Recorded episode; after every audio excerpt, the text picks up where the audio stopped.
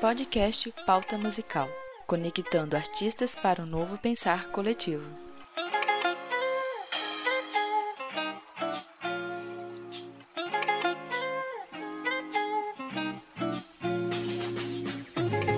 E aí, galera?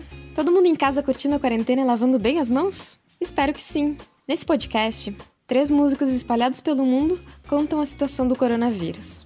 Paloma Pitaia, desde a Espanha, conversa com Ana Aline Valentim, que reside na Itália, o país mais afetado pela crise nesse momento. E com Mariano Gonzalez, que fala desde a Holanda. Fiquem ligados.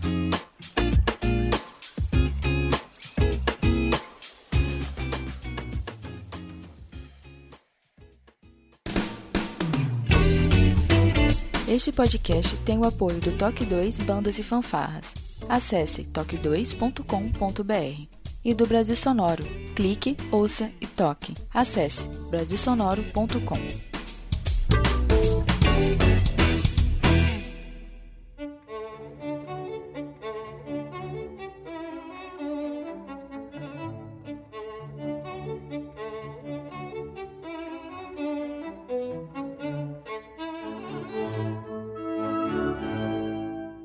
Oi, Annalini. Tudo bem? Tudo bem? Contigo? Como é que tá? Bem. Bem, aguentando, sobrevivendo esses, essa quarentena, né? Sim. Mas pra mim, na verdade, passou até bem que bem rápido, assim, porque terça-feira já vai ser três semanas, né? E pra mim, tipo, eu não ia passar essas três semanas. Três Muito semanas. rápido. Sim, não parece mesmo. Mas aí não. começou três semanas já? Tipo. Pra mim já. Porque a Itália entrou primeiro, a Itália entrou. A primeira a entrar na Europa, né? Uhum. Então, terça-feira agora vão, ser três semanas. Nossa. E então, fala um pouco de ti, diz que onde é que tu tá na Itália, em que, em que cidade? Bom, eu tô, eu sou Nadine, né? sou violinista e moro em Firenze, Florença, é, na região toscana, na Itália. Já tem um ano e quatro meses que eu tô aqui. Uhum. E o que, que mudou desde então? O que, que, que, que você tem acompanhado aí? Como é que foi esse processo todo, desde a chegada do coronavírus até o momento que está agora? É um período curto, se você for ver, mas aconteceram tantas rápido. coisas, porque foi tudo tão rápido, né? É. Tipo, falar a verdade, eu, assim, antes, em janeiro, eu não tenho televisão aqui. E eu não tinha aplicativo de, de jornal, né, no meu, no meu celular, então eu era bem alienada em questão do que estava acontecendo no mundo, né. Eu fico, comecei a saber qualquer coisa do coronavírus, porque a minha mãe, meu pai, minha avó mandavam mensagem, olha, toma cuidado. E eu falava, nem sei que vírus que é esse, nem tem na Itália ainda, é um negócio lá na China, tipo, relaxa, tá tudo bem, né.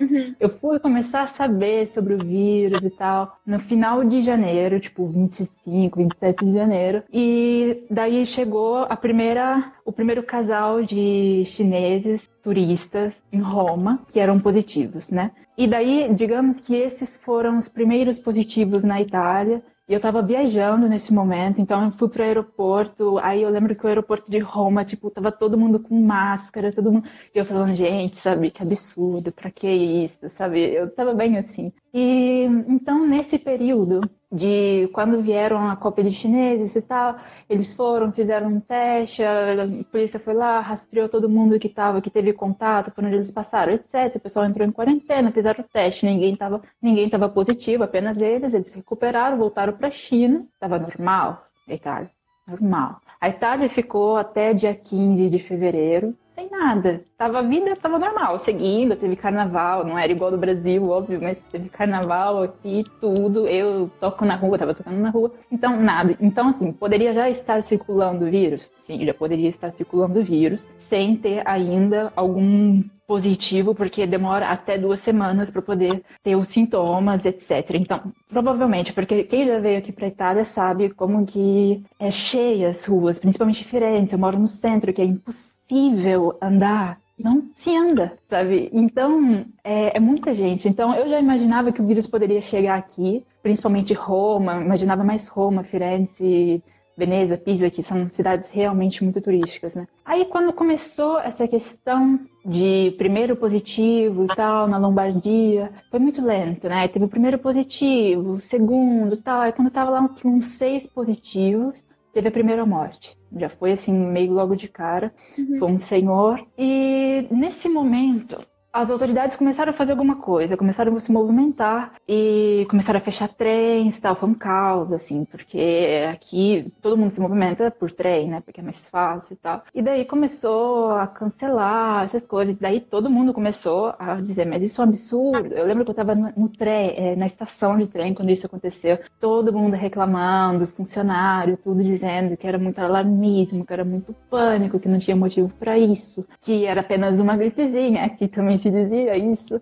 E eu mesma dizia, eu, eu mesma dizia que era muito alarmismo, que não tinha, não, tinha necessidade. Né? Então aí as pessoas começaram a falar, dizem até hoje, né, que a Itália demorou muito tempo para poder ter alguma atitude em relação ao vírus. Sim, é verdade. Porém, é compreensível também. Porque até o momento, apesar de ser um mês atrás, um mês e meio atrás, não tinha muitos estudos, não tinha muitas coisas claras sobre isso. E o único modelo que tinha até então era a China, né? Os outros países não tinham, não, não, estavam, só tinha um positivo e basta, não tinha mais nada, entendeu? Então você, como que você vai fechar um país inteiro com milhares de turistas, um país que depende apenas do turismo, porque uma pessoa morreu, duas pessoas morreram, e que ainda nem tinham tantos estudos sobre isso, né? Então é uma coisa difícil de se fazer. Porém, o, governo começou a fazer, começou a ter um pouquinho devagar, mas começou a fazer, fechar a escola, fechar teatro, cancelaram concertos, aí começaram a cancelar tudo, né? Aí começaram a fechar, depois que começaram a cancelar tudo, a região pior, porque o, epicentro aqui é Lombardia, né? Não é muito longe de diferença, é tipo uma hora e meia de trem, então de alta velocidade. É, então eles começaram a fechar a Lombardia para as pessoas não saírem. Mas aí começou a acontecer? As pessoas começaram a fugir da Lombardia, né? Elas começaram a pegar o trem, porque muitas pessoas não eram de lá, começaram a voltar para suas cidades. Então, o, o foco era na Lombardia e começaram a ir para o sul. Então, com, começou a espalhar mais o vírus, né? Começou, tipo, o sul, qualquer outra parte, todas as regiões da Itália estão contaminadas, não como a Lombardia, mas estão contaminadas por principalmente por culpa disso, porque as pessoas começaram a migrar, né? Então a Lombardia entrou em quarentena, tipo, três dias antes da, da, do país total, eles já estavam em quarentena. E daí, quando foi no dia 10, a gente entrou oficialmente, tipo, todo o país em quarentena. Aí eu acho que foi nesse momento que a gente entrou em quarentena que começou a cair a minha ficha, assim, sabe? Tipo, putz, realmente, tipo, é uma coisa grave, sabe? Porque até então foi uma coisa tão rápida, sabe? Que não deu muito tempo para raciocinar, não deu muito tempo para analisar as coisas, sabe? Daí a partir disso, a partir do momento que a gente entrou na quarentena, foi explodindo, assim, tipo, foi tipo 200, 300, 400, 500, 1000, 1500, 2000, 2500, 5000, começou a aumentar demais, entendeu? Aí eu acho que realmente, o dia que realmente caiu minha ficha da gravidade, das coisas que estavam acontecendo e de quão triste era tudo isso, foi o dia que eu vi as fotos dos caminhões né, que estavam transportando os corpos da Lombardia para fora da Lombardia, porque não tinha mais espaço nem mesmo para cremar dentro da Lombardia. Então, eram tipo 15 caminhões do exército levando os corpos para fora para poder cremarem, porque não tinha mais espaço. Os cemitérios aqui estão fechados, é, vários lugares é, não tem espaço, não suporta nem mais é, a quantidade de corpos para poder cremar. Então, a nossa vida agora é ficar dentro de casa. Eu não saio para nada. A última vez que eu saí foi sábado para poder é, fazer compra no mercado, que é tipo quatro minutos a pé da minha casa. E a gente não sai. Tem gente que não sai por medo do vírus e a outra parte que não sai pela polícia, né? Porque agora a multa tá de 4 mil euros. Tem 4 mil euros se você sair no... Então, quem vai querer sair e pagar quatro é muita grana, né? Então, eu vi vários vídeos de pessoas é, sendo indo para prisão porque discutiram com o policial, então estão realmente levando.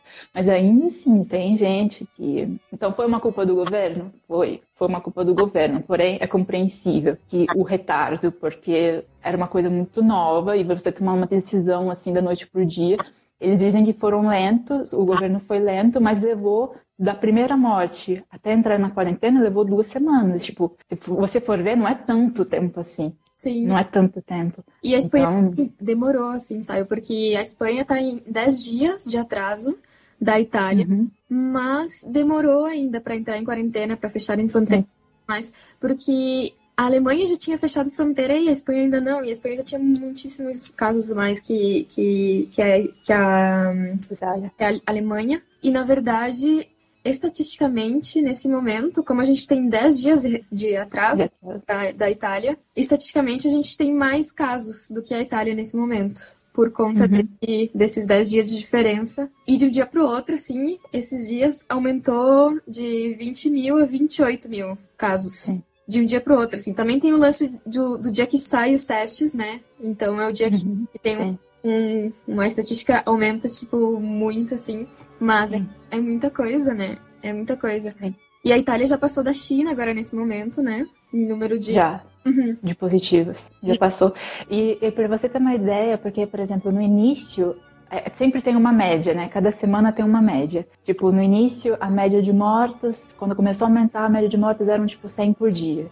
Aí depois ficou uns 4, 5 dias assim, aí passou para 200, 300. Aí quando foi o boom, assim, foi quando, tipo, foi 400 e pouco. Tipo, nenhum, até o momento, nenhuma parte do mundo tinha é, 400 e poucas mortes em um dia, né? Aí começou só a aumentar. Tipo, ontem foram 969, quase mil em um dia, né, em 24 horas. E eu já tinha visto já, porque eu já, aí eu comecei, quando entrou em quarentena, eu comecei a pesquisar, pesquisar, comecei a ver vídeos, estudos, tanto na parte política quanto na parte científica da coisa. E daí eu tinha visto um vídeo, tipo, que ainda a Espanha não estava com tantas mortes, é, mas o Atila, eu assisti um, um, vídeo do Atila, não sei se você chegou a ver, que é um estudioso, é muito, é Atila, não me recordo o, sobrenome, mas é um, tem pós-doutorado em virologia, não sei o que, é um cara sabe muito, já estudou muitos vírus, principalmente do, do Ebola, H1N1. Então, é, e ele tinha falado, ele tinha explicado, e realmente tudo que ele falou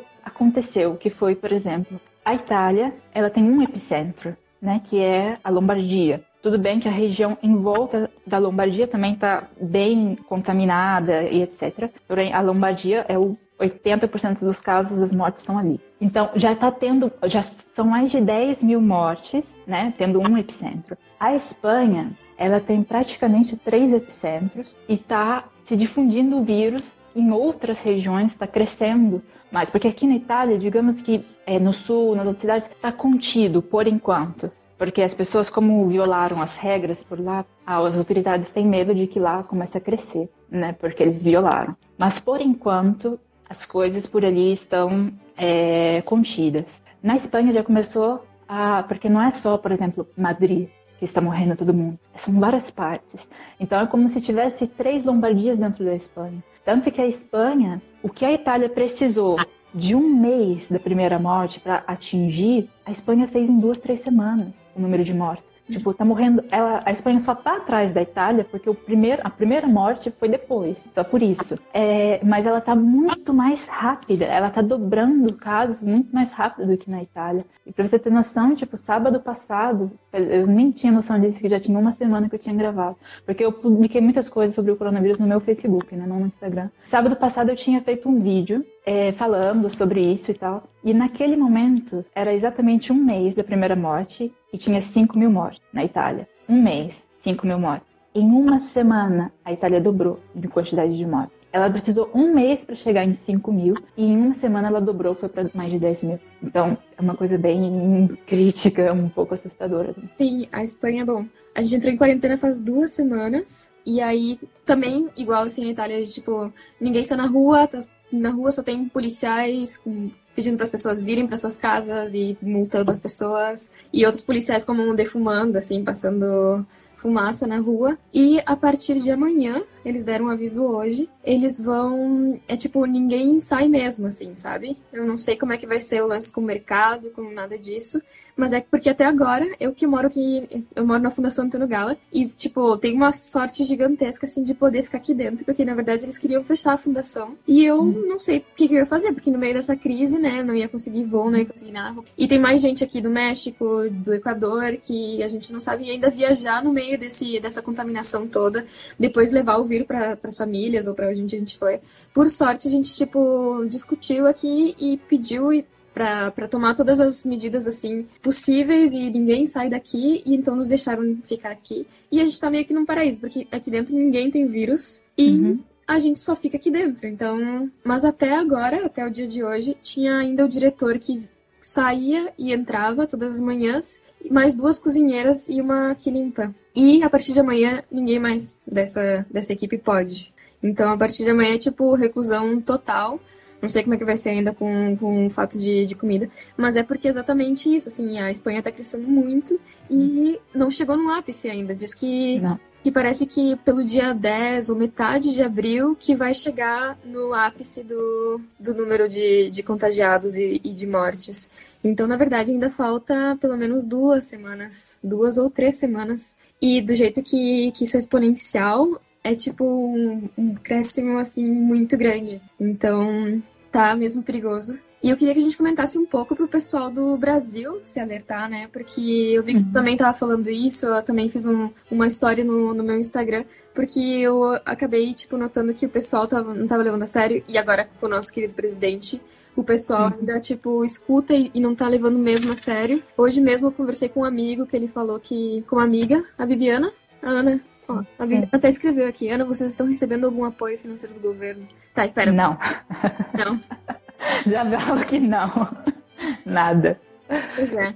Tem a Alemanha, né, tá fazendo isso do, do apoio dos artistas, né? Mas uhum. a Espanha tão, tão pouco, tipo, não tem nada de, de apoio. O que tá rolando são classes online, assim, todo mundo começou a buscar para classes online, o que tá ótimo. Mas o que eu tava dizendo é do pessoal do Brasil, né? E a Viviana mesmo tava me comentando hoje, com o um comentário que o, que o nosso querido presidente fez ontem, Uhum. E hoje ela foi no mercado e tinha 15 pessoas no mercado, assim. 15 pessoas na tomando cerveja numa mesa, sabe? Tipo, na rua, sabe? Tipo, todo mundo bem de boa. E eu não sei, sabe, se entra essa crise como tá aqui, sabe, no Brasil, porque, gente, é tipo, vai ser muito louco. E estatisticamente não, não vai ser tão grande, sabe? Também, porque vai ter muito menos testes, sabe? Muito menos diagnósticos. Então, tipo, tem muita gente que já tá infectada, que já morreu disso, que não tá não tem. estatísticas, porque não tem o número de testes não é suficiente. O pessoal não está fazendo os testes, então o número na verdade é muito, mais, muito maior do que realmente está aparecendo nas estatísticas, né? Exato. Eu falei disso no, no, vídeo que eu fiz, em outras publicações que eu fiz, porque as pessoas estão falando que o Brasil está controlado. Muitas, eu vi muitas, muitas pessoas falando no meu Facebook, dizendo que, ah, mas o Brasil tá, tá na frente, porque o Brasil já fechou, já começou a fechar as coisas, e que a gente tá tendo, tipo, 50 casos positivos por dia. Cara, sabe, esse vírus é um vírus, é um dos vírus mais rápidos para se contagiar um dos mais rápidos. Entendeu? Tipo assim, aqui. Assim, eu vi um vídeo hoje de italiano reclamando que a estatística italiana não está certa, porque, por exemplo, com a quantidade de positivos no total, né, que, que, que teve a Itália, que são já acho que 94 mil, alguma coisa assim, para os, o número de mortes, que são 10 mil, são praticamente 10 mil, é, 10% é, dos casos são 10% de morte. Tipo, isso é altíssimo, né? É, e daí eles estavam reclamando, dizendo porque, por exemplo, aqui a questão do tampão só está fazendo as pessoas que, que tinham sintomas, né? Então, mas então, Porém, tem muitos assintomáticos. Então, então essas pessoas não estavam, é, essas pessoas não estavam fazendo os testes, né, os assintomáticos. E, e, também pessoas com resfriado. Eu mesma, por exemplo, eu peguei, eu acredito que tenha sido um resfriado qualquer, porque eu estava tossindo, qualquer coisa. Eu mesma não pedi para poder fazer porque eu estava bem. Então, eu não sei se eu tive ou não, entendeu? Então, o número de positivos, o número de contagiados pode ser, na Itália, é muito maior também. Não são apenas 94 mil.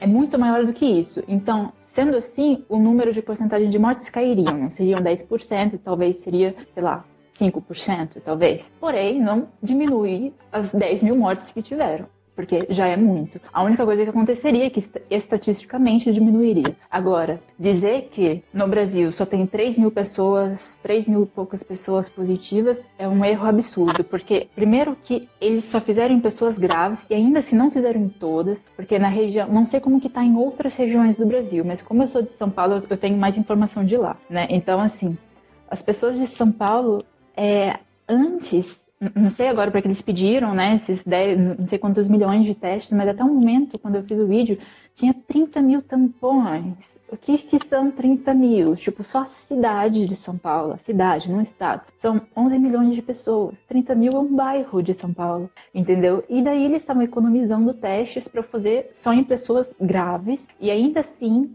é, não faziam em todo mundo, até nas redes particulares não estava tendo mais teste. E agora, tipo, o teste que era para levar cinco dias para ficar pronto, tá levando duas, três semanas, um mês, dependendo da região. Um mês, um mês a pessoa pegou, morreu, já foi enterrada, já foi cremada, e eles não colocaram na estatística, entendeu? Eu vi vários casos ali, vários casos de pessoas que é, morreram com suspeita disso e não entraram na estatística, porque não tinham feito teste, não tinha teste para pessoa. Então, com certeza, o número é muito maior do que esse que eles estão anunciando, entendeu? Muito maior, tanto de positivos quanto de mortes. E daí você não, aí me perguntaram, mas Ana, você não quer voltar para o Brasil agora, porque já que na Itália está assim? Não. Se for esse o motivo, eu não quero. Se for outro, não sei, pode ter ser. Mas se for pra, só por coisa do coronavírus, não, porque aqui na Itália eu moro sozinha. Então, tipo, eu não tenho preocupação de, de encontrar outra pessoa. Eu só saio para poder ir no mercado e olhe lá, vou a cada 10 dias. E se eu precisar de fazer teste, como eu não estou na região mais afetada, se eu aqui, então as coisas assim, apesar de diferença de ter, sei lá, 3 mil casos, é tranquilo ainda, se for comparar com a Lombardia. Então os hospitais aqui não estão superlotados e as pessoas estão mais disponíveis, tipo enfermeiros, essas coisas. Se eu precisar, eu tenho um número, que eu vou ligar, e daí eles vêm na minha casa no dia seguinte, fazem o tampão e vêm se eu tô com coronavírus ou não, e se eu tiver, eles me dão assistência, nesse caso. No Brasil você não sabe. Você sai da rua, você não sabe quem tem, quem não tem, entendeu? E daí você pega, você tá passando, aí as pessoas acham, ah, mas eu tô bem, mas não sabe daqui a 10 dias como que vai estar. Tá. Eu vi várias pessoas que morreram com suspeitas de coronavírus que, ao contrário daqui, eram pessoas jovens, entendeu? Porque aqui tá morrendo mais pessoas de idade. No Brasil, eu vi vários suspeitos, é, porque ainda não suspeitos porque ainda não tinham saído é, os resultados, né? E que eram 30 anos, menos de 30 anos ou 35 anos, e isso é idoso, não é, entendeu? E daí as pessoas estão morrendo assim, e as pessoas estão tirando sarro, falando que dengue mata mais, sabe? São uns absurdos assim que a gente acaba escutando. E essa questão da economia, tipo, uma coisa, desculpa, só para completar, essa questão da economia, eu tava pensando outro dia, eu li em algum lugar e é verdade, tipo, as pessoas sempre falam, né, que tipo, o dinheiro não compra vida, que dinheiro não compra felicidade nem nada. E daí quando chega num momento como esse, as pessoas dão prioridade ao dinheiro, né, do que à vida. E a economia foi algo que quem que quem que existe mais tempo? A humanidade ou a economia? É a humanidade, né, os humanos. Quem criou a economia foi, foi o homem.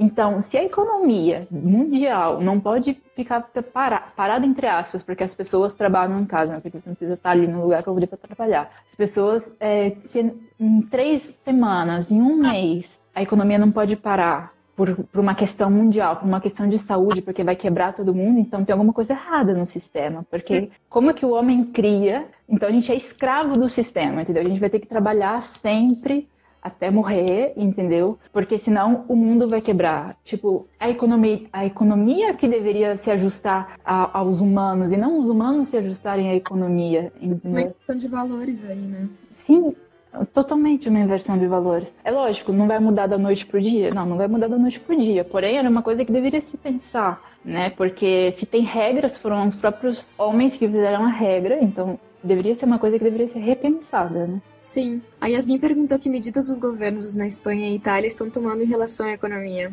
Então, na verdade, está tudo parado nesse momento. Tá parado. Tá, tá parado. É, essa é a questão. Tipo, os brasileiros, né, estão pensando muito no trabalho com, com medo da economia. A verdade é que já tá tudo ferrado. Já tá. Todas as potências já pararam entendeu?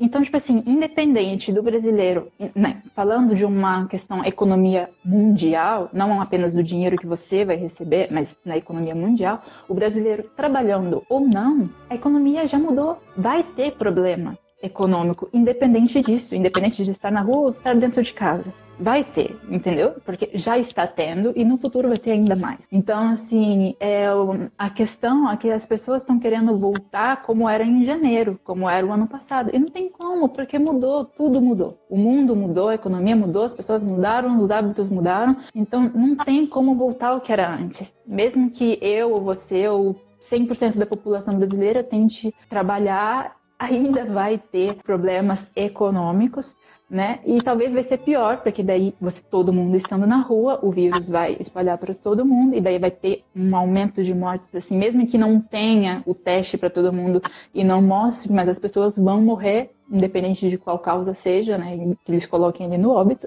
as pessoas não começarem a morrer, né? Uhum. O Ney Aguiar comentou, o governo italiano está ajudando os donos de pequenos negócios para não quebrar. Só que uhum, é complicado, sabe? Porque hoje eu vi uma notícia de que o Circo de Soleil faliu faliu porque simplesmente, tipo, uma produção do Circo du Soleil é muito caro. Então, eles tendo, tipo, feito essa produção toda de muitos espetáculos e tendo que cancelar tudo isso, eles não podem pagar o custo que eles tiveram para o planejamento de tudo isso. Eles têm uma dívida de 900 mil dólares nesse momento. Então, simplesmente faliu, assim, para ver Sim. a gravidade do, do negócio. É, o que eu tinha visto sobre o governo italiano realmente foi essa questão de, tipo, quem era microempreendedor ou até mesmo quem tinha aquela patita IVA, eles iam ajudar essas pessoas, aí, aí depende, por exemplo, parece que imposto de renda, é, eles iriam diminuir para, nesse período, todo esse período que vai estar, eles iriam diminuir, iriam dar uma ajuda financeira para os microempreendedores, porém, para até o momento não foi dado, assim, uma ajuda para toda a população, entendeu? Tipo, para quem é desempregado, para quem é estudante, para quem é de baixa renda. Até o momento não foi decidido, não foi decretado nada. Foi ajuda assim, né, no geral. Algumas regiões, as 11 cidades mais afetadas na Itália, aí parece que, por exemplo, questão de luz, é, contas de luz, água, essas coisas, elas iriam ser é, adiadas, entendeu? Tipo assim, eles teriam que pagar ainda, porém, ao invés de pagar agora, pagariam depois. Porém, aqui em Firenze e outros lugares, nada foi dito até agora, entendeu? Tipo, tá tudo normal. Semana que vem eu tenho que pagar aluguel, água, luz, tudo, e não, não tem nada, assim.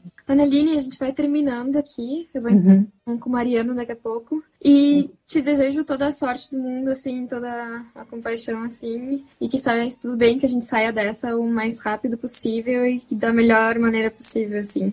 E muito é. obrigada pela tua participação, pela tua informação. E é isso. Sim, eu que te agradeço. Eu te agradeço também, desejo sorte, digamos, é, para você, para sua família e também para as pessoas no Brasil, né? porque eu, eu, na verdade, estou mais preocupada no Brasil do que aqui. Né, Mas... também. Uhum, exatamente. É. Se quiser deixar um recado pro pessoal do Brasil. Bom, a única coisa que eu gostaria de dizer, apesar de ser um pouco controverso, é quem puder, o máximo possível, ficar em casa, sabe? Porque realmente ali no Brasil as coisas não estão muito claras, não tem teste para todo mundo, etc. A gente está cansado de saber. E, e, é uma coisa assim que muitos morrem da noite pro dia, entendeu? Depois que começam a ter os sintomas ou vão precisar de leitos, etc. A gente já sabe como é a questão disso no Brasil. Então, para evitar isso, o melhor é ficar em casa. É a única coisa que eu posso te dizer, porque eu não sou o presidente, entendeu? O presidente decretou que não. Então, o que, a gente pode fazer? O que, gente, o que eu posso orientar é do, daquilo que a gente está vivendo aqui, né? Eu na Itália, na Espanha, em outros lugares. E no momento é essa, no momento, essa é a única cura que tem, é evitar contato, infelizmente. Isso. Então, fiquem em casa, todos. Se possível. O máximo possível. Sim. Muito obrigada, querida. Obrigada a você.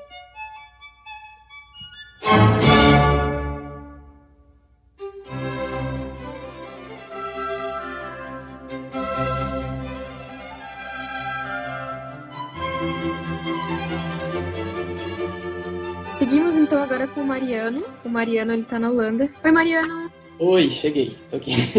Mariano, conta então, onde é que tu tá falando e fala um geral assim quem tu é. Então, olha, eu sou musicólogo, estou eh, vivendo na Holanda agora e hum, eu estou na cidade de Utrecht, que é bem no centro ali da Holanda, meia hora de Amsterdã, mais ou menos. E hum, eu até pegando carona no, no que a Analine começou a falar, é, no comecinho, que ela falou, ah, nossa, no começo a gente não achou que fosse nada, né, que fosse uma coisa meio gripe. Quando foi esse momento, isso faz um mês, mais ou menos, mais de um mês, né? Uma, talvez umas cinco, seis semanas aí. Eu estava na Nigéria, na minha pesquisa de campo, que eu trabalho com tambores nigerianos e urubá, minha, minha pesquisa. E aí eu tava lá. E eu assistia, assim, a CNN, né? Que era o que tinha, assim, no hotel, sempre no, no café da manhã. Tava lá notícias da CNN vindo da China. E eu pensando assim, mano, isso aí é uma gripe nova, né? Tipo uma gripe. Quer dizer, é, é chato, né? A gente pensando assim.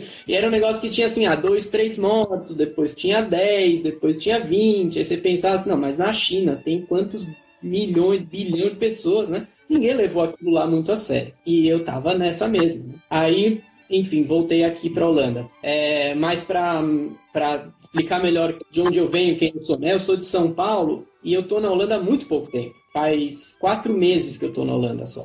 Uhum. Então eu não conheço o país bem, assim, eu tô, tô, aprend... tô conhecendo o país agora com essa crise, né?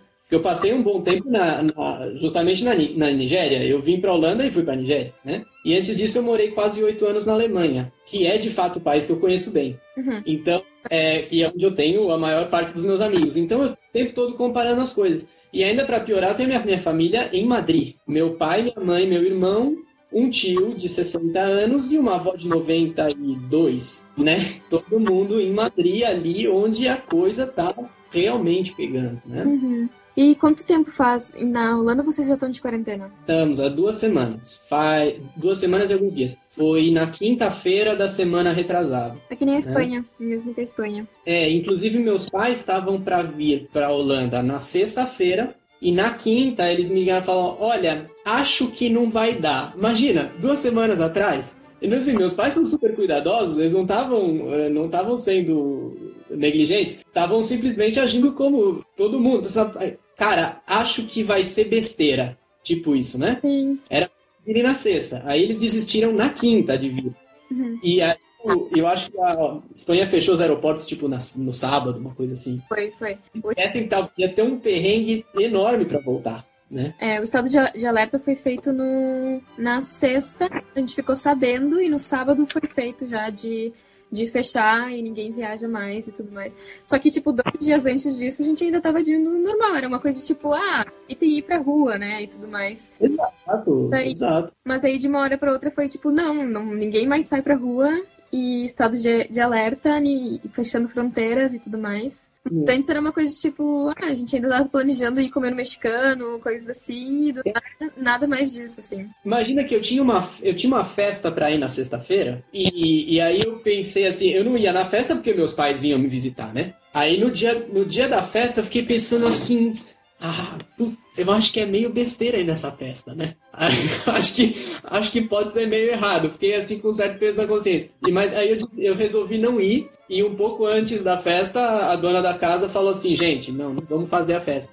Mas ainda teria sido permitido, né? Sim. Então, é nessa hora que você vê assim, cara, enquanto o governo não realmente bota na mesa e fala, não façam, as pessoas não fazem, porque não tem noção da gravidade da coisa, né? E a gente tem sempre que pensar que os, os números só enganam, porque o número que a gente tem hoje, vamos dizer, X mortos de hoje, é, não vou nem falar dos mortos, infectados, né? Se a gente tem mil infectados hoje, esse número não é de hoje, esse número é de duas semanas atrás, né? Exatamente. E é muito louco, né? Mudar vai ser uma coisa de duplicar ou de triplicar o número Aqui na Espanha, de um dia para o outro, passou de 20 mil infectados para 28 mil infectados. Porque não, eles saem num dia definido. Então a estatística simplesmente, tipo, sobe muito, assim. Mas, tipo, um dia antes, todo mundo ainda estava achando que eram 20 mil infectados, né? Então tem essas coisas de, do tempo que demora, assim, para sair as estatísticas e sair os testes. Eu acho que aqui na, aqui na Holanda e na Alemanha, que são países que têm retóricas diferentes, mas estão tomando basicamente as mesmas medidas, é, a gente tem a sensação de que a coisa está sob controle. Então, não dá muito medo, né? Não dá, não dá medo, não está dando medo, não está dando aflição, os supermercados estão ok, você pode sair na rua. A Alemanha apertou agora um pouco que você só pode sair na rua com mais uma pessoa que não seja, que não more com você. Eu vi que alguém acabou de jogar essa pergunta, né? A Yasmin, né? Na Holanda então, muito para quem andar na rua. Não, não multa, não multa. Só na Alemanha não pode sair com mais de uma pessoa. Acho que é uma coisa assim, mais de uma pessoa que não more com você. As pessoas da mesma casa podem sair juntas. E aqui na Holanda tem uma coisa que crianças podem brincar juntas. Algumas coisas assim. É não diferente da Espanha. A Espanha está muito mais rigorosa. Muito mais rigorosa. É, a retórica do, do, do, do governo holandês, eu estava assistindo, inclusive, uma live longuíssima que eles fizeram do, lá do, do, do Tweede Kamer, que é o parlamento holandês. Eles passaram minutos ali, tempão, explicando aquele gráfico que a gente está vendo, que é do. que fica o, o pão de açúcar, né? Uhum. Aquele, eles tinham uma versão uma versão mais complexa daquele, daquele mesmo gráfico, que tinha várias curvas, né, fazendo todo o degradê daquele pico mais alto até a curva mais baixa. E uma das curvas que eles desenhavam é uma que era bem baixinha, abaixo do nível da UTI, que tinha aquele tem aquela linha transversal, né, na, na, na horizontal, que é a, a, o limite dos leitos de UTI do, do país, né? Você tem essa imagem na cabeça desse gráfico. Uhum. Uma curva que era bem baixinha assim, mas que depois subia mais tarde, porque eles contam com o fato das pessoas se infectarem para poder ter a, a imunidade de, grupo, né? Então, eles estão fazendo ali uma matemática super delicada e, cara, eu sou músico, eu vou dizer o que sobre a matemática dos caras que estão pensando, né? Eu vou fazer a minha parte, que é ficar aqui na minha casa, quietinho, né? Eu não posso fazer nada mais que isso, né? Uhum. É, eu posso fazer um vídeo tocando violão pra minha avó, é, sabe? É o, é o máximo que eu posso fazer para ajudar a humanidade. Então eu fico aqui de boa, né? Sim. E confio no. E você tem que confiar no governo, não tem jeito. Né? Você tem que ser, no máximo, tendencialmente um pouquinho mais cuidadoso do que o seu governo pede para ser. Sim, o problema é o governo que a gente tem no Brasil, né? Então. Não, daí esse assunto realmente. Aí- E aí tem uma coisa que eu acho interessante. É, aqui, aqui na Europa, principalmente na Europa do, do, do norte, né? Pensando aqui Alemanha, Holanda, na Espanha não tenho muita certeza de como a coisa funciona. Mas aqui na Holanda e na Alemanha, é, a saúde é um negócio super democrático. Você paga e paga bem, né? Porque é como se fosse um plano de saúde obrigatório, vamos dizer assim, né? Do governo, que você tem que pagar. E na Holanda, para mim, é tipo 120 euros por mês. Na Alemanha era um pouco mais caro, mas todas as pessoas do país estão com o mesmo, estão no mesmo barco em termos de saúde, sabe? Então, qualquer besteira que der no país inteiro, tanto faz se você é um engenheiro que ganha 50 mil euros por mês, ou se você é faxineiro, tanto faz, você vai no mesmo hospital. Né? Então, esse seguro de saúde obrigatório, quem pode pagar, paga, e quem não pode pagar, o governo paga por ele. Mais ou menos é assim, né? Tô simplificando a coisa um pouco demais, mas é mais ou menos assim que funciona, como se fosse um SUS pago, vai. Uhum. E existe a rede privada, mas é uma coisa muito pequena na Alemanha e na Holanda também. Então, tem essa parte, pelo menos, é democrática. Agora, no Brasil, a gente tem aquela coisa de brasileiro do hospital top, né? Eu sou de São Paulo, o paulista adora um negócio top, né? Você vai ficar de corona, mas você vai ficar de corona no camarote, né? né? Então você vai ter o seu corona lá no Filho Libanês, você vai ter o seu corona lá no, no, no Albert Einstein, né? Hospital de bacana. Então, é, isso é uma coisa muito louca, porque acho que, acho que o que o Brasil tem que pensar é que do mesmo jeito que o europeu se achava inatingível, né? Que nada vai chegar aqui porque nós somos o creme de la creme, né? O europeu tem muito isso de que ah, o mundo inteiro sofre várias mazelas, ai que pena, a gente ajuda, mas nada vai atingir a gente. A gente não tem furacão, a gente não tem terremoto, a gente não tem, não, não tem nada, aqui a vida é perfeita. E a gente tá vendo que não é, né? Olha, Madrid é uma cidade maravilhosa, tem mil pessoas morrendo por dia, né? Coisa louca, né? Itália também. Nunca ninguém pensou isso. E a mesma coisa é a elite brasileira tem a mesma mentalidade só que em relação ao seu próprio país. Então, ah, putz, é, cai, chove e desmorona lá o morro, o pessoal que mora no morro. Dá a dengue vai atingir o pessoal que mora na área ali de, de que você não tem saneamento básico, né? Enchente dá em área de várzea, nunca é no, no, no bairro de Bacana. Então, você tem aquela coisa assim, ah, putz, tragédia, né? Mas não vai chegar em mim. Que vai, meu né? Isso, e aí então eu fico super nervoso quando vem, por exemplo, essa, essa passeata que ocorreu, não sei se foi ontem ou se foi hoje, acho que foi ontem, né? O pessoal de carro indo fazer uma passeata é, a favor de abrir, o, de, de, de, de abrir os comércios, né? O Brasil não pode parar. Meu, você tá maluco? Tava- O Brasil tem que parar começando por você, parar de falar besteira, entendeu? É, isso, isso é uma coisa que é revoltante, né? Uhum. Então, eu quero comentar um pouco sobre.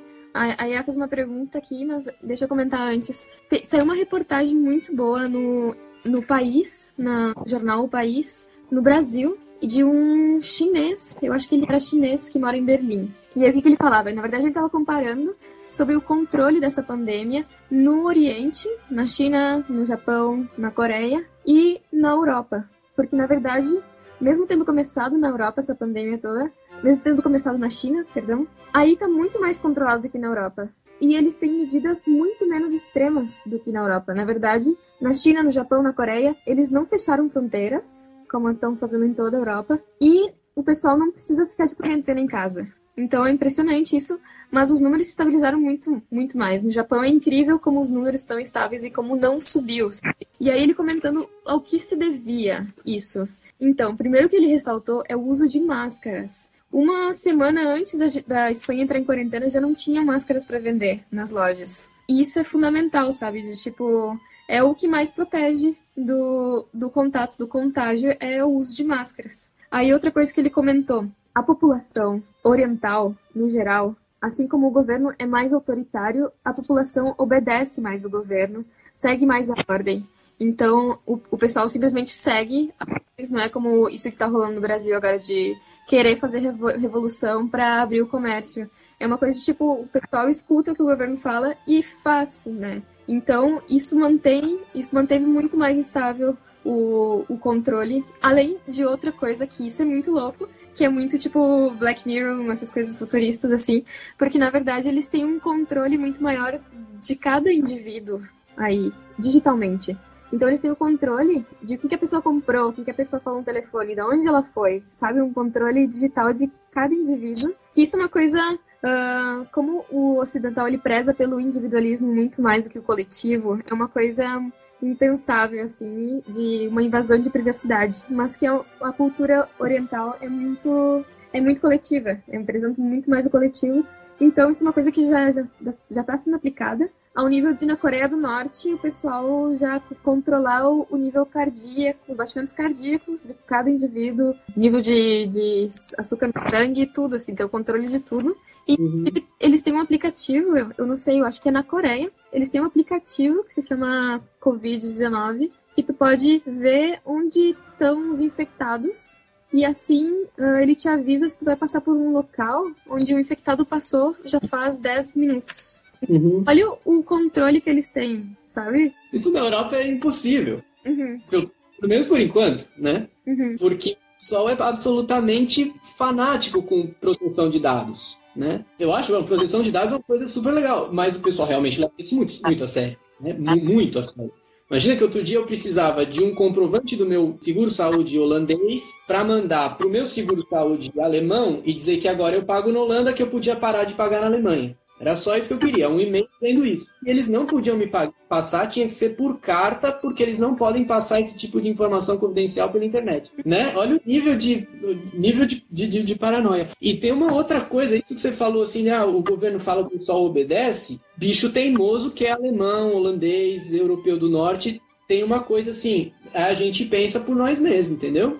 O ministro é nós. Então, assim, é, cada um é, reflete a sua vida, mas isso aí a gente está vendo aqui com a crise dessa, que a coisa é mais difícil. Por exemplo, a gente fala, no Brasil tem agora a moda do pessoal falar que não quer tomar vacina. Moda relativamente nova no Brasil, né? Porque eu lembro que quando eu era criança, minha mãe levava lá no, no, no posto de saúde com aquela carteirinha lá, e o que tinha que tomar, tomava, dava lá os, os picadas na criança e já, né? Uhum. Isso, isso aí, na Alemanha, é velho já de ter gente que não toma vacina. Isso aí já tem essa coisa de, ah, não, que vacina faz mal, que vacina causa isso, causa aquilo, não vou vacinar meus filhos. Puta, isso aí já vem de 20 anos para cá já ou mais na Alemanha. Eu conheço um monte de gente que não toma vacina, sabe? E normalmente é aquela galera mais ecológica, assim, para não, eu com, compro é, alimento orgânico, né, que chama, e tenho uma, um estilo de vida saudável, muita verdura, sou vegetariano, não sei o quê, meus filhos não vão pegar nada. Meu, né? Uhum.